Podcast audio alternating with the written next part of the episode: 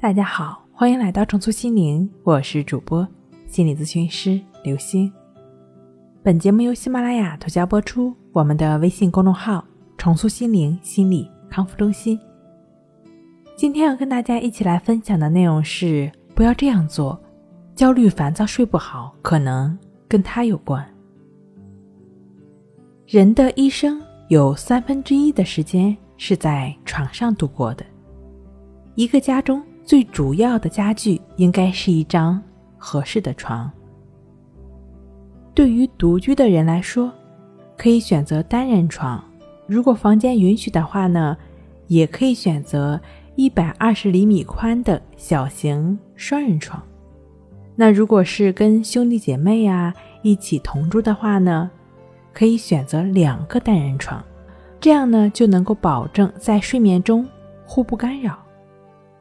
如果跟伴侣在一起的话呢，最好能够选择一百五十厘米以上宽的双人床，这样呢。就能够保证两个人有足够的身体舒展的空间，不至于在睡眠过程中受到束缚。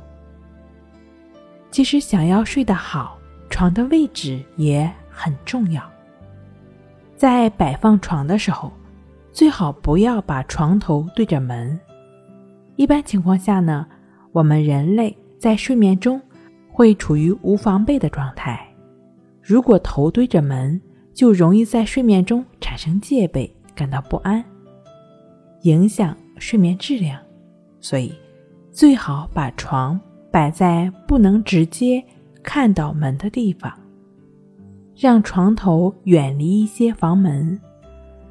此外呢，最好也不要把床放在空调直吹的地方，以免受凉。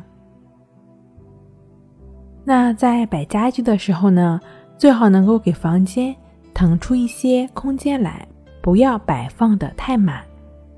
特别是在摆放床的时候，要将床和墙壁之间的空间呢，最好能够保持在十厘米以上。衣柜、书柜、书桌，则可以尽量的沿着房间的四周进行摆放，以不阻碍行动又不遮蔽阳光。为原则，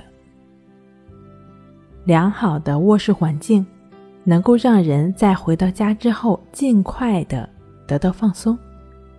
凌乱的房间往往导致人的心情烦躁，大多数人看到房间一片狼藉的时候都会感觉到烦躁，即使入睡也难以得到放松。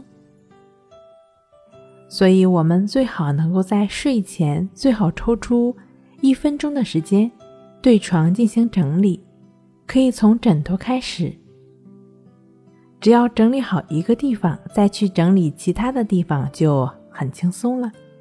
那早上起床之后，最好也能够整理好棉被和枕头，一切物品都井然有序，我们的心情也会随之舒畅起来。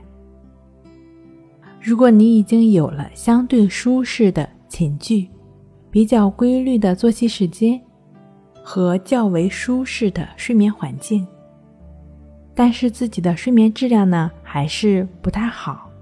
那这样的话呢，就是需要在自己的身体和心理上下功夫。可能是由于我们的内心已经积压了太多的负面情绪，在我们毫无防备。或者是说卸下了心理防御之后，这些情绪就会悄然的冒出来。